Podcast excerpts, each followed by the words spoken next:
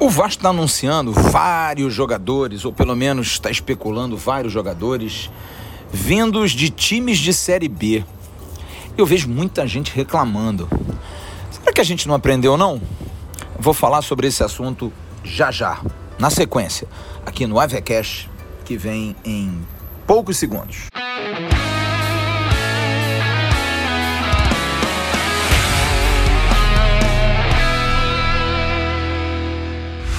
Alô, amigos, alô, turma, um grande abraço, um abraço gigante a todos vocês ligados aqui no Avecast, o podcast do canal Atenção Vascaínos.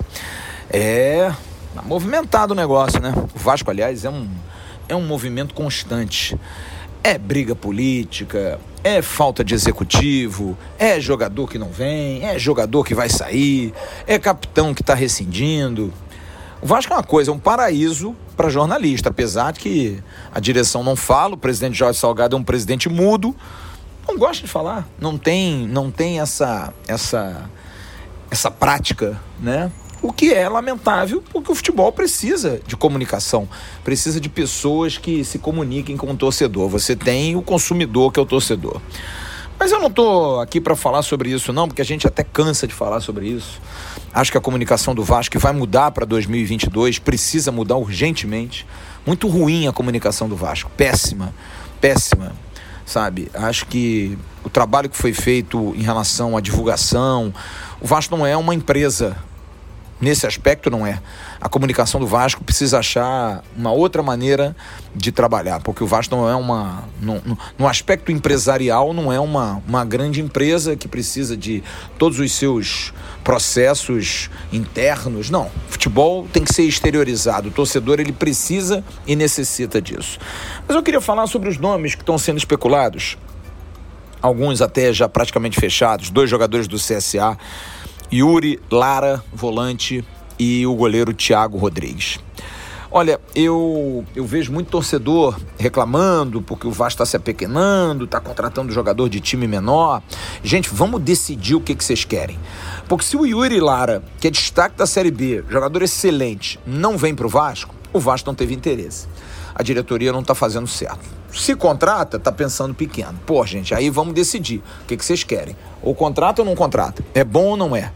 Eu acho excelentes nomes. Jogadores destaques para a competição que o Vasco vai jogar ano que vem. É a competição do ano para o Vasco. Esquece Campeonato Carioca, Copa do Brasil, esquece. Esquece isso. A gente precisa ir bem no campeonato da Série B. É claro que a gente precisa ter jogadores também com uma certa experiência, grandes? Não sei. Não sei. Eu acho que a gente precisa ter jogadores experientes e grandes na Série B. Jogadores que entendam o que é jogar a Série B. Por mais que a filosofia de trazer jogador de Série A é melhor do que trazer jogador de Série B por conta do nome, eu também discordo disso. Mas muita gente defende isso. Eu acho que você pode ter um ou dois, ou no máximo três jogadores assim. Agora o resto tem que ser jogador operário que é o que o Vasco não tem tido nos últimos anos. Temos tido times frouxos, jogadores frouxos, jogadores sem compromisso. A gente precisa de jogador afim, a gente precisa de jogador que tenha prazer de jogar no Vasco, que saiba que jogar no Vasco é uma, é uma projeção de carreira. E acho que o que está sendo feito, pensado, é muito bom. Trazer jogadores que tenham um perfil e acho que uma coisa que a gente precisa falar também, ser um time escrito, desenhado pelo treinador é fundamental. Porque nós tínhamos um treinador, quando assumiu, o Marcelo Cabo, que a gente tinha uma esperança. No entanto, do lado dele estava praticamente um semideus, que era o Alexandre Pássaro, que era o comandante geral, que determinava o que fazia, o que não fazia, mandava prender, soltar, e contratou um time à vontade dele. Foi lá brincar de futebol manager, contratou alguns jogadores e fez um time fora das características daquilo que o Marcelo Cabo mais gostava. Então, hoje, pelo menos, o Zé Ricardo tem essa autonomia de montar um time junto com uma pessoa próxima a ele, que é o Carlos Brasil, que aliás a gente tem que dar a real, tem que parar com isso. O Carlos Brasil é o executivo do Vasco. Deixa ele trabalhar como gerente geral. E ele não é estagiário como era o Alexandre Passa. Ele não é um novato como é o Alexandre Passa. O Pássaro trabalhou como advogado de um clube durante seis anos e depois trabalhou em clubes menores. Clubes de empresário, por exemplo, o Desportivo Brasil do interior de São Paulo. O Brasil não. O Brasil trabalhou no Flamengo, trabalhou no Vasco, trabalhou no Corinthians, ah, mas trabalhou na base, mas se relacionava com um profissional, conhece o mercado. Empresários de jogadores grandes são empresários de jogadores de base também. Veja bem, o Regis Marques, empresário paraguaio, que foi empresário e é empresário do Martins Silva e é empresário do Galarça. Então a relação é a mesma. O futebol hoje está muito ampliado. Os empresários hoje cuidam de jogadores de várias idades. Então eu acho que o Carlos Brasil está muito preparado. Além de que conhece dirigentes, além de que conhece o mercado de executivos, fez os cursos da, da Associação Brasileira de Executivos, é um dos diretores da Associação Brasileira de Executivos. Eu acho que ele é um ótimo nome. E além disso, é um profissional que vai, por exemplo, saber trabalhar essa transição com a base. A gente criou bons jogadores, porque as nossas gerações são boas, sim. Na base ganhamos tudo, estamos sempre brigando. E aí o pulo do gato para trazer para o profissional não tem ninguém, talvez tenha faltado um Carlos Brasil no profissional. E hoje nós temos. Então o Brasil, que tem um entrosamento com o Zé Ricardo, está tendo autonomia para fazer um time. E os nomes são muito bem pensados. O Diego Torres, que não veio, jogador do CRB, o Regis do Guarani, que é um jogador que está sendo especulado, o Yuri, o Yuri Castilho, atacante, que é muito bom jogador. Tem jogadores bons na Série B. Agora, pinta uma oportunidade de jogador de Série A, tudo bem. Mas tem que ser jogador que na Série A você tem que pensar o seguinte, torcedor: o jogador que não vai ser aproveitado no clube, está na reserva. Você acha que ele vem motivado para jogar a Série B do Campeonato Brasileiro? É esse compromisso que a gente tem que entender. Vocês acham que um jogador do Palmeiras, que é reserva no Palmeiras, que não joga no Palmeiras, vai vir motivado para jogar no Vasco a Série B? Tudo bem que é o Vasco. Mas hoje o jogador pensa muito na questão financeira, na questão de grana, na questão de estrutura. Tudo bem, o 2021 me pareceu, pelo que a gente ouviu do Léo Matos, razoável. Foi legal. É, não teve tantos problemas, mas de qualquer forma, de qualquer maneira, é sim um desafio. Você convencer um jogador de Série A a vir jogar a Série B. Né? É mais ou menos assim. Agora, dá para trazer um jogador comprometido? Dá. Mas aí que eu digo, eu acho que tem que ser pontual. Você pode trazer bons jogadores da Série B, jogadores destaques da Série B. Você pode até roubar jogador que subiu, sim, que às vezes vê no Vasco uma condição financeira melhor. O jogador também tem muito isso, é grana. Às vezes um jogador do Havaí, que eu nem acho que o Havaí tenha grandes jogadores, mas estou dando um exemplo, um dos quatro que subiu, um jogador do Havaí de repente diz, não, eu vou ganhar mais no Vasco, mesmo na Série B, volta. O jogador às vezes pensa nisso, é profissional, carreira curta. Mas para isso você precisa ter um orçamento aberto, que é o que o Vasco está fazendo. Finalmente fazendo uma limpa no elenco, mandando todos os jogadores que o Alexandre Pássaro trouxe incompetentemente, dando uma restrição em relação a todos os jovens, que eles não sejam a base. Se pintar negócio para Graça, para Bruno Gomes, vai fazer negócio, não tenha dúvida nenhuma. E aí você abre uma folha, você não fica com Castan, você não fica com Germancano, são jogadores mais importantes do Vasco. Você abre mão, por exemplo, de um Andrei, que não deu certo no Vasco, infelizmente subiu e não, não, não embarcou, e é um jogador que ganha, por exemplo, mais de 100 mil reais. Então você começa a abrir espaço numa folha que é de 3 milhões e meio, que você vai fazer um investimento maior segundo o VP de finanças. E aí, em cima disso, você consegue ter disponibilidade. Está aí. O Vasco traz o Yuri por conta de uma proposta melhor aquela que fez o CSA. O Thiago Rodrigues, uma proposta melhor do que aquela feita pelo Guarani. Pode trazer outros jogadores em cima disso, jogadores livres, é uma tarefa difícil. E aí pinta a oportunidade do Diego Souza. Eu penso o seguinte do Diego Souza, caros amigos. O Diego Souza, politicamente, hoje seria muito importante para o Vasco. Politicamente, eu explico. É um jogador que a grande maioria da torcida tem uma carência enorme por ele. Realmente ele foi brilhante quando passou pelo Vasco há 10 anos atrás. 10 anos atrás. E muita gente na época reclamava do Diego Souza, já achava ele meio moleirão, mas ele foi decisivo, em, principalmente naquela conquista da Copa do Brasil. É... Agora, por essa, por essa carência do torcedor, politicamente você trazer um jogador desse para a diretoria do Vasco pode ser importante até para acalmar os nervos. Mas eu não acho que tenha que se montar um time em função da questão política ou então da ira, entre aspas, da torcida. Esquece isso. O gestor de futebol, o gestor de um clube de futebol de massa como o Vasco não pode se basear nisso. Não pode achar que ah, a torcida vai reclamar, a rede social vai falar.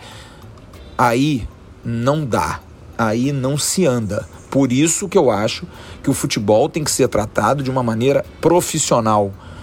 Números, taticamente, como é que vai se comportar? Você tem o Nenê, vai botar o Diego Souza, você vai trazer dois jogadores veteranos, joga um, não joga outro. Como é que é a vaidade dos dois dentro do vestiário? Tudo isso precisa ser colocado no papel. Não adianta, não, traz o Diego Souza, porque aí você traz um pacote. Você traz o pacote vaidade, você traz o pacote físico, é um jogador de 36 anos. Você traz o pacote de montagem de equipe, você tem dois jogadores que não são de grande movimentação. Diego Souza, então, é um jogador que se movimenta muito pouco, pelo tamanho, pela condição dele. Agora é um jogador matador, que faz gol? Sim. É um jogador interessante? Sim, sem dúvida alguma. Mas será que ele vai suportar uma temporada de 50 jogos? Será que ele vai correr, por exemplo, como corria Germancano? Não. E aí, em cima disso, você vai ter que montar um esquema para que outro jogador corra tanto quanto ele. Um segundo atacante mais veloz. Eu acho que o torcedor ele precisa pensar um pouquinho nisso, gente. Eu acho que o torcedor do Vasco parece que ele não aprende. E, e eu estou falando do torcedor porque a figura do torcedor é muito importante, infelizmente, na questão da cabeça do gestor. Não que o torcedor não seja importante, muito pelo contrário, o torcedor é importantíssimo, é a figura mais importante. Mas eu acho que a gente tem que ter uma noção do quão importante é a nossa presença, o quanto a gente influencia. E não dá para a gente influenciar pensando de forma egoísta. Porque a partir do momento em que você pensa no Diego Souza como solução para o seu time, você precisa entender, mas será que pela idade, pelo peso, pela parte tática, será que é um jogador que vai ser útil para a gente? A gente precisa subir para a Série B. Será que ele vai se encaixar? Será que vai dar? Não, mas traz, traz o orelha porque ele é demais. Eu acho que a gente tem que parar de pensar assim, gente. Eu acho que a gente tem que parar de pensar em passado. A gente tem que fazer uma nova história no Vasco. Agradecer a todos esses jogadores que foram importantes para nós em algum momento. Mas não dá mais. Agora, o Vasco não tem o Nenê. Eu trago o Diego Souza. Trago. Mas o Vasco tendo o Nenê, eu acho que trazer o Diego Souza, e repito isso aqui, é um tiro no pé, como foi o Nenê. Tá aí. Porque o Nenê hoje cria um obstáculo para você trazer um outro jogador veterano. Cria um obstáculo.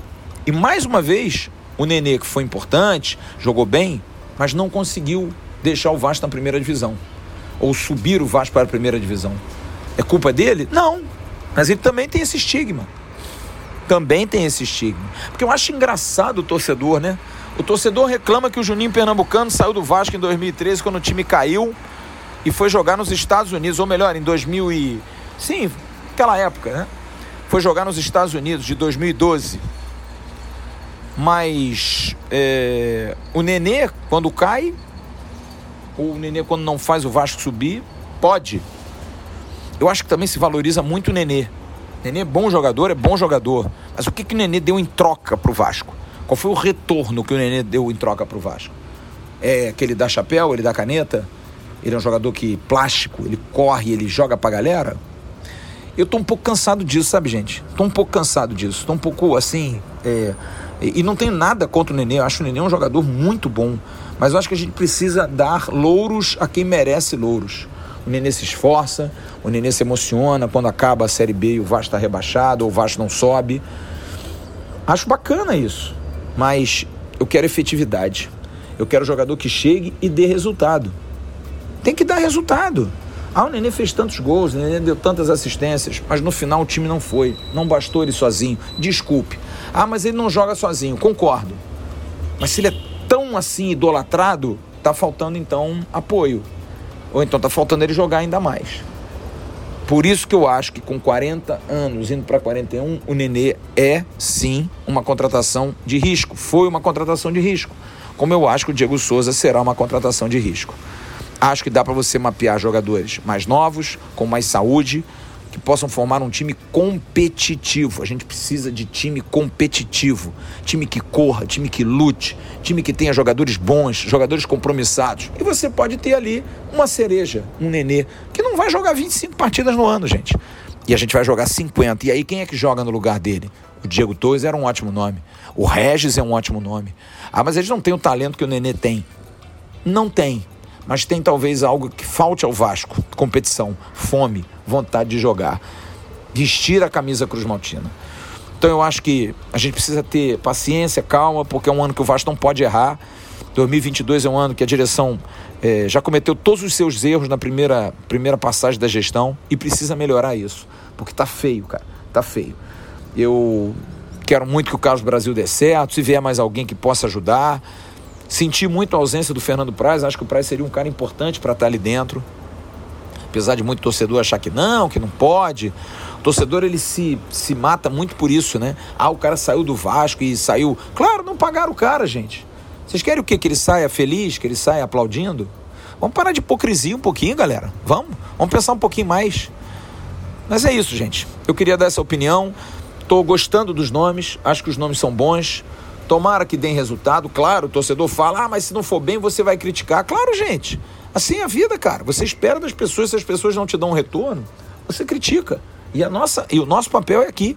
Já perguntei, já fiz uma pergunta hoje de manhã no nosso Bom Dia Gigante ao Emerson Júnior, lá da rádio CBN de Maceió, por que, que o Yuri só joga no CSA? Vamos ver como é que vai ser no Vasco. Se ele vai ter a mesma pegada, a mesma força. Tomara que tenha. Tomara que tenha, a gente torce para isso. Vamos esperar, gente. Eu acho que tem tudo para dar certo. Com o Zé Ricardo comandando, fazendo o time, com a cabeça do treinador, acho fundamental que, que a gente acredite um pouco mais, apesar de ter todas as prerrogativas para não acreditar, porque os últimos anos do Vasco a gente sempre ficou nessa expectativa e a coisa não andou. Mas que Papai do Céu possa olhar para a gente agora nesse ano de 2022, ele está sempre de olho, mas que possa especialmente dar uma ajuda para essa imensa e apaixonada torcida. Valeu, turma. Logo mais a gente se vê no Avenida. Grande abraço, boa quinta-feira, boa semana para todos. Tchau.